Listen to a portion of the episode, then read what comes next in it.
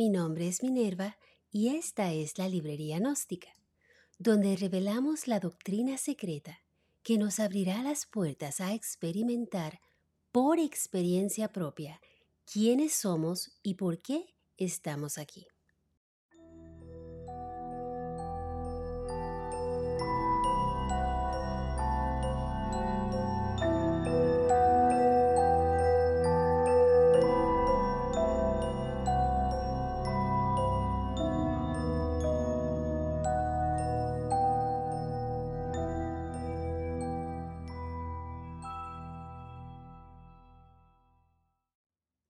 Mis amados, bienvenidos.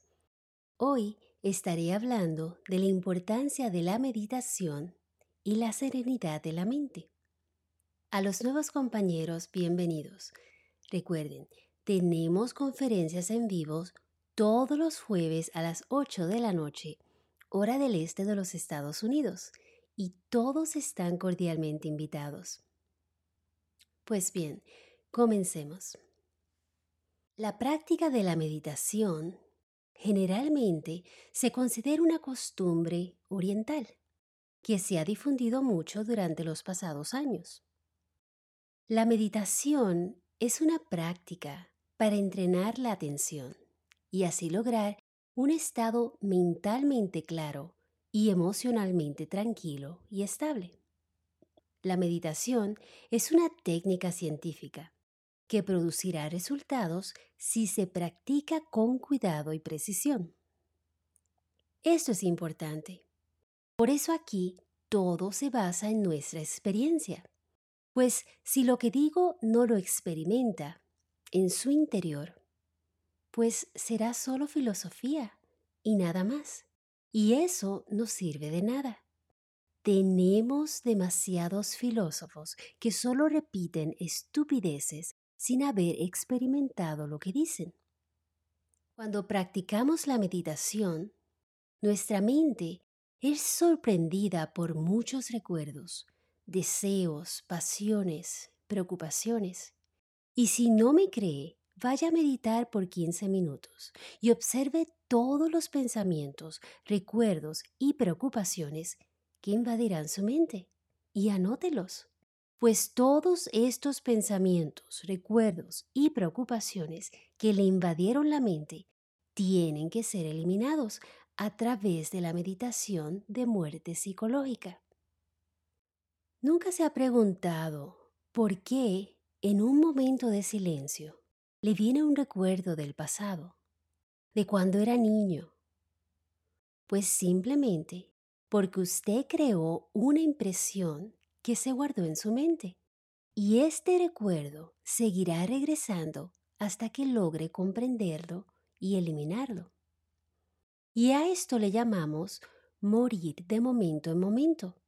Y no solo trabajamos los recuerdos del pasado, sino todas las emociones que experimentamos, como la ira, el miedo, los celos, la depresión, el estrés.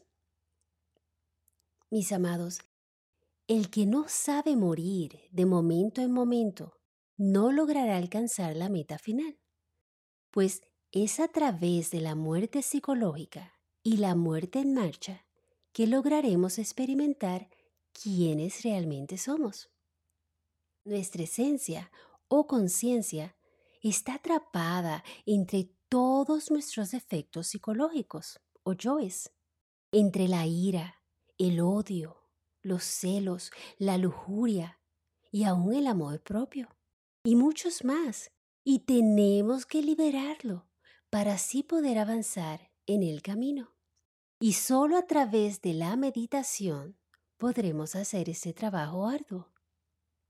A través de la meditación logramos calmar la mente y entrar en estado de atención y silencio. Y ojo, pues es importante evitar el conflicto entre la atención y la inatención. Deseamos estar atentos en el presente, en el ahora, pero nuestros yoes no desean esto. Y así es como comenzamos a escuchar las voces que nos dicen, ya son como cinco minutos, esto es suficiente, levántate, tienes que ir a limpiar. O tal vez dicen, tengo hambre o tengo sed. Y así se nos van los minutos y discutimos con uno mismo, como locos. Donde hay conflicto, no existe quietud y silencio. Y para poder resolver este dilema, debemos entender la importancia de la autoobservación y la comprensión. Debemos examinar cada imagen, cada recuerdo, cada pensamiento que llegue a la mente y recordar que todo pensamiento tiene dos polos, el polo positivo y el polo negativo. Y debemos examinar los dos polos de cada forma mental que llegue a la mente. Recordad que solo mediante el estudio de las polaridades se llega a la síntesis. Toda forma mental puede ser eliminada mediante la síntesis. Por ejemplo, nos asalta el recuerdo de una novia. Es bella. Pensemos que la belleza es lo opuesto a la fealdad y que si en su juventud es bella, en su vejez será fea. La belleza es una ilusión. Esta es la síntesis, pues se la traga el tiempo. Solo el ser interior está más allá del tiempo y es eterno. En la India, esta autoobservación y estudio de nuestra psiquis se llama propiamente Pratyahara. Para Patanjali, Pratyahara es un puente entre los aspectos externos e internos del yoga.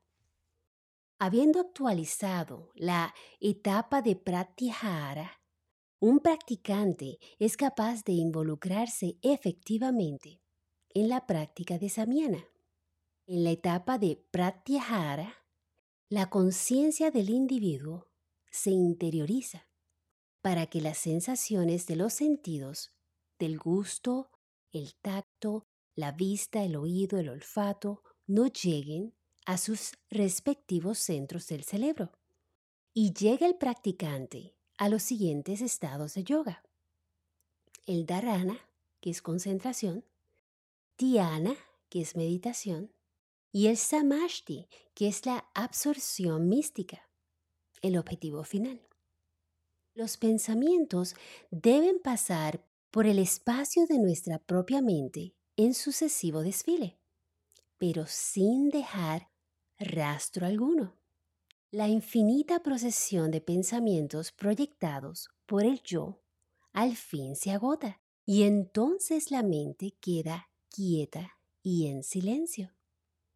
El gran maestro autorrealizado dijo, solamente cuando el proyector, es decir, el yo, está ausente por completo, entonces sobreviene el silencio, que no es producto de la mente, este silencio es inagotable, no es del tiempo, es lo inconmensurable.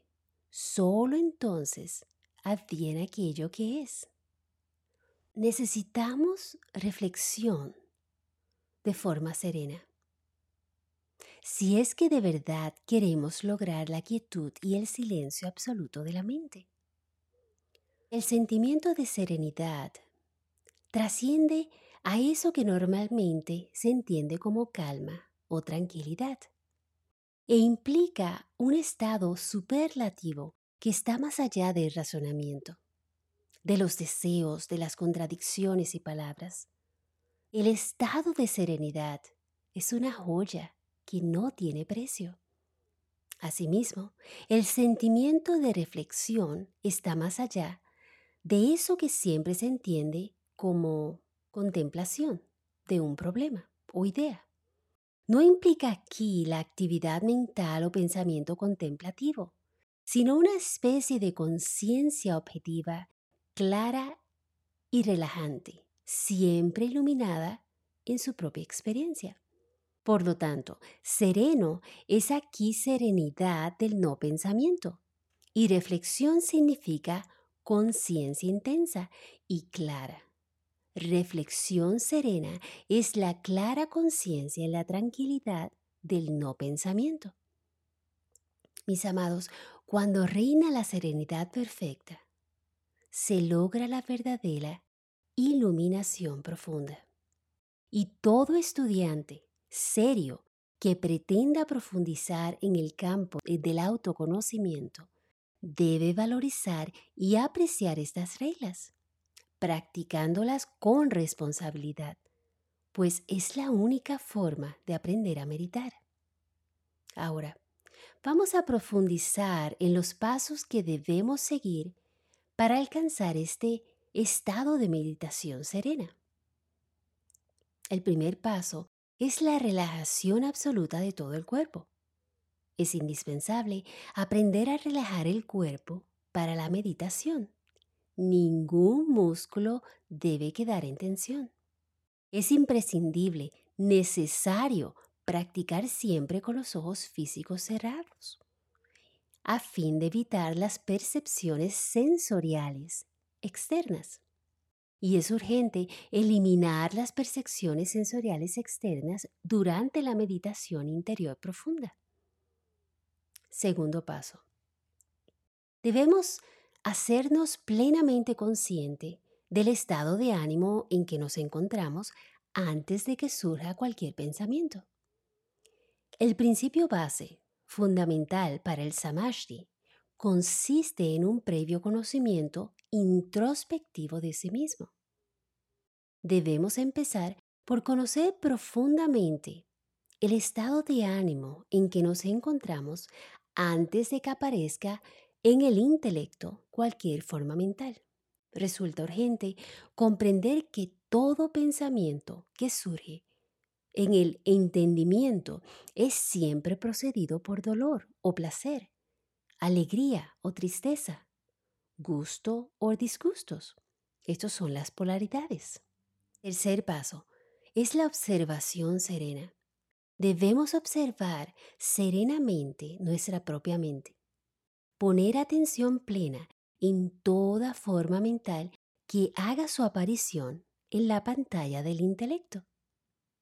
Cuarto paso es la mantralización. El intelecto debe asumir un estado psicológico receptivo, íntegro, pleno, tranquilo y profundo. Y la mantralización nos ayudará en eso. Quinto paso. Es el psicoanálisis, donde debemos examinar, indagar, investigar la raíz, el origen, la causa, la razón, el motivo fundamental de cada pensamiento, de cada recuerdo, de cada emoción, sentimiento, imagen, deseo, conforme van surgiendo en la mente. Y esta etapa será necesaria la sabia combinación de la meditación con el sueño. Es urgente provocar y graduar el sueño a voluntad. De la sabia combinación del sueño y la meditación resulta eso que se llama iluminación. De esta forma, se va profundizando en los niveles ocultos de la mente, conociendo los resortes íntimos de nuestros pensamientos, sentimientos y acciones. Las personas inconstantes, sin firmeza y sin voluntad, jamás podrán lograr el éxtasis, el satori, el samashti.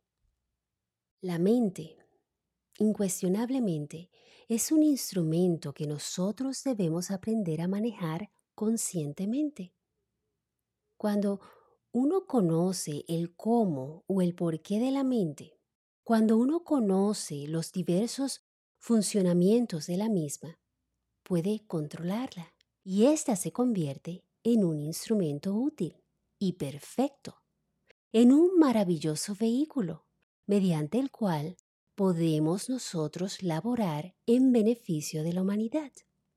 El estado actual de nuestra mente es semejante a un radar. Tenemos puesta la atención hacia el exterior y por eso, a través de los sentidos, nos adherimos con tanta facilidad a los objetos, a las personas, palabras, formas y nos movemos de una emoción a otra, dependiendo de lo que percibimos en nuestro exterior. Si, por ejemplo, lanzamos una piedra a un lago, veremos que se forman ondas. Estas son las reacciones del lago, del agua contra la piedra. Similarmente, si alguien nos dice una palabra irónica, esta palabra llega a la mente y la mente reacciona contra tal palabra. Entonces vienen los conflictos. Todo el mundo está en problemas. Todo el mundo vive en conflictos. Yo he observado cuidadosamente las mesas de debates de muchas organizaciones y escuelas y no se respetan los unos a los otros. ¿Por qué? Porque no se respetan a sí mismos. Entonces, ¿cómo pueden respetar a otros? Todos tenemos derecho a creer lo que deseamos creer. Pero en vez de aceptar el punto de vista de otros, nos enojamos y los insultamos. Y así vivimos la vida, reaccionando a lo que sucede en nuestro mundo exterior, en vez de observar todo y analizarlo internamente. Esta es la forma correcta de vivir. Uno tiene que, en verdad, apelar al psicoanálisis introspectivo para explorar la propia mente. Se hace necesario autoconocernos un poco más dentro de lo intelectual. Por ejemplo, ¿por qué reaccionamos ante las palabras de un semejante? En estas condiciones, nosotros siempre somos víctimas. Si alguien quiere que estemos contentos, basta con que nos den unas palmaditas en el hombro y nos digan algunas palabras amables. Si alguien quiere vernos disgustado, bastaría que nos dijeran algunas palabras desagradables. Entonces, ¿dónde está nuestra verdadera libertad intelectual? ¿Cuál es? Dependemos concretamente de los demás, somos esclavos. Nuestros procesos psicológicos dependen exclusivamente de otras personas. No mandamos en nuestro proceso psicológico. Y esto es terrible. Es tan triste ver cómo la gente vive víctima de lo que otros piensan. Yo trato de vivir mi vida sin importarme lo que otros piensan de mí. Digo trato, pues verdaderamente también voy en el mismo camino que usted va. Y hay cosas que me afectan. Pero cuando eso sucede, no reacciono, sino que observo y tan pronto tengo tiempo, a solas, me autoobservo y estudio por qué me sentí de cierta forma. Y no juzgo nada dentro de mí, sino que observo todo hasta que logro entender que yo se ofendió y por qué. Y así puedo sacar toda impresión que se creó dentro de mí para que no regrese. Trate de meditar después de haber tenido una discusión con su pareja. Y dígame cuántos segundos estuvo sin entretener un pensamiento, o sentimiento, o conversación en su mente. Pues no será fácil. Por eso este trabajo es diario. De instante en instante tenemos que observar nuestros pensamientos, emociones, conversaciones interiores. Resulta urgente inaplazable, impostergable observar la charla interior y el lugar preciso de donde viene. La charla interior equivocada es la causa causorum de muchos estados psíquicos inarmónicos y desagradables en el presente y también en el futuro. Obviamente, esa vana palabrería insustancial de charla ambigua y en general toda plática perjudicial, dañina, absurda, manifiesta en el mundo exterior, tiene su origen en la conversación interior equivocada. La mente, envidiosa por naturaleza, solo piensa en la función del más. Yo puedo explicar mejor, yo tengo más conocimiento, yo soy más inteligente, yo tengo más virtudes, más santificaciones, más perfecciones, más evolución. I'm the best, best, best. Todo el funcionalismo de la mente se basa en el más. El más es el íntimo resorte secreto de la envidia. Por eso somos mejores, por eso somos más lindos. Es la envidia. El más es el proceso comparativo de la mente. Todo proceso comparativo es abominable. Por ejemplo, yo soy más inteligente que tú, más sabia, más bondadosa, más bonita. ¿Acaso lo soy? El más crea el tiempo. El yo pluralizado necesita tiempo para ser mejor que los vecinos, para demostrarle a la familia que él es más genial y que puede llegar a ser alguien en la vida, para demostrarle a sus amigos o a aquellos a quienes envidia que él es más inteligente, más poderoso, más fuerte.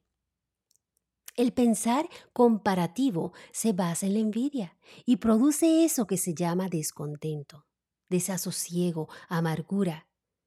Y agotamos todas nuestras energías en tratar de convencer a otros de que somos mejores. Todo es energía. La fuerza vital que mantiene viva toda manifestación es energía. No pierdas tu energía en cosas como estas. No pierdas tu energía en cosas sin sentido. La mente es la sede central del yo. Necesitamos un cambio en la sede central para que dentro de cada uno de nosotros haya revolución verdadera. Si de verdad queremos eliminar radicalmente el yo, es urgente tener memoria quieta para que la mente se serene y luego autoobservarnos con calma para conocernos a nosotros mismos. Debemos contemplarnos a sí mismo como quien está contemplando y aguantando sobre sí mismo un torrencial aguacero. Bien, veo varias preguntas. Pregunta, ¿podría darme más ejemplo de cómo observo? Si vamos a trabajar el odio, reconstruimos una escena que vivimos en el pasado en nuestra mente. Y no nos identificamos con el odio, solo observamos Aquí no juzgamos ni a nada ni a nadie. Tenemos que aprender a observar todo como la mosca en la pared y ver todos los envueltos y lo que sucedió sin identificarnos. Y repetimos esto tanto como sea necesario. Y nunca nos vamos a dormir sin reflexionar en los distintos detalles del día. Esta es mi recomendación para todos. Pregunta. ¿Y todo lo que veo en mi meditación o escucho lo analizo? Sí, todo debe ser comprendido a través de la técnica de la meditación. Observe todo sin juzgar, pues juzgar no ayuda en nada. Y entienda qué impresión creó este evento, qué emoción experimentó, qué pensamientos pasaron por su mente y qué sintió en su cuerpo cómo reaccionó su cuerpo y se dará cuenta que muchas impresiones se crearon. Pregunta, ¿y la meditación me ayudará a mejorar mi vida? Mientras observa la intención de todos los pensamientos, emociones, preocupaciones que pasan por su mente, lentamente llegará la atención. Y es hermoso. El silencio de la mente es maravilloso. Pregunta, por favor, repita lo de no identificarse. Cuando comenzamos el proceso de meditación, escuchamos voces que nos hablan. Sentimos todo tipo de emoción que hemos experimentado y vemos todo tipo de pensamientos sin sentido que no entendemos. Y cuidado de no identificarse, pues si se identifica con la tristeza, pues se pondrá triste. Y si se identifica con el odio, odiará. Y así sucesivamente. Pregunta. Deme un ejemplo de cómo estudio las escenas de la mente. Por ejemplo, una escena de celos amorosos. Si la observa cuidadosamente, sin identificarse, sin juzgar, encontrará la ira, los celos y tal vez hasta el odio y el abandono. Así que observe cada yo y una vez comprendido, debe ser eliminado. Y según va observando y trabajando con todo lo que ve, escucha y siente, entrará en estado de atención. Pregunta, mi mente no para. ¿Cómo relajo la mente? Muy buena pregunta. Viva de instante en instante, de momento en momento, sin el dolor del pasado, sin las preocupaciones del futuro. Relaje la mente. Vacíala de toda clase de pensamientos, deseos, pasiones, preocupaciones. No permita dentro de su mente ningún pensamiento. La mente debe estar quieta por dentro y por fuera. Y así en meditación profunda, con la mente relajada, experimentará lo real. Durante la meditación debemos mantener los ojos cerrados y que vuestro vehículo físico se adormezca deliciosamente. La meditación profunda debidamente combinada con el sueño conduce al éxtasis, al samadhi, Combina el sueño con meditación en proporciones armoniosas. Nunca olvide la ley de la balanza. Necesitas realmente un 50% de sueño y un 50% de meditación. Practique la meditación cuando esté predispuesto al sueño normal. Si sabemos combinar armoniosamente el sueño y la meditación, lograremos llegar al samadhi, al éxtasis. La relajación mental debe ser perfecta. Cualquier idea, deseo, pensamiento que en un instante dado se atraviese por nuestra mente va a producir tensión y esto no es relajación. Pues bien, esto es todo por hoy. Muchas gracias a todos por compartir conmigo esta noche. Mi nombre es Minerva y los invito a la próxima conferencia que será el próximo jueves a las 8 de la noche, hora del este de los Estados Unidos.